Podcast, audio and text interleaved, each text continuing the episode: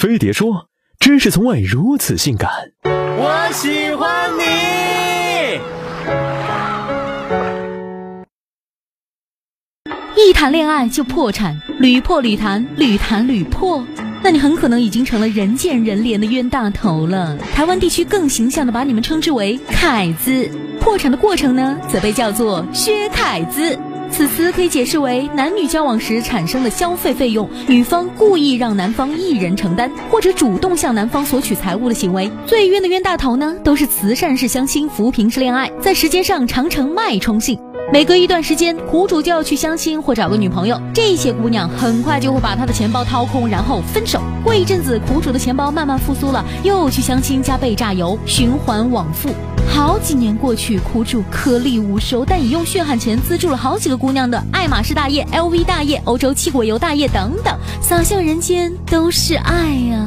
那么，为什么你会成为一个冤大头嘞？首先是没有自信。早有心理咨询师分析，大部分冤大头其实对自身条件都很自卑呀，也在心底并不相信靠自身人格和魅力是能吸引到女性的。对两情相悦的爱情，嗯，没有什么信心，只相信砸钱还有点竞争力。其次呢，是和女性接触太少了。对很多封闭的宅男来说，女性就像是外星人一样陌生。他们对女性的了解基本来自于嗯 A V 和非诚勿扰。进入婚恋市场后呢，若不幸遇到了薛凯子圣手，那圣手的任何行为他们都觉得是合理的。唉，女生嘛，就是要每个月花四万块呀。在对四十七位 IT 宅男的抽样调查中，百分之二十三根本不知道女性的日常消费水准。哼，那怎么判定你是不是被薛凯子了呢？家境优越、一贯大手大脚的散财童子不算薛凯子，但如果他花你的钱时眼睛扎都不眨，花自己的钱时抠得要命，几块钱的车票都要你付；如果他叫你买的东西远远超出他平时收入所能负担的程度，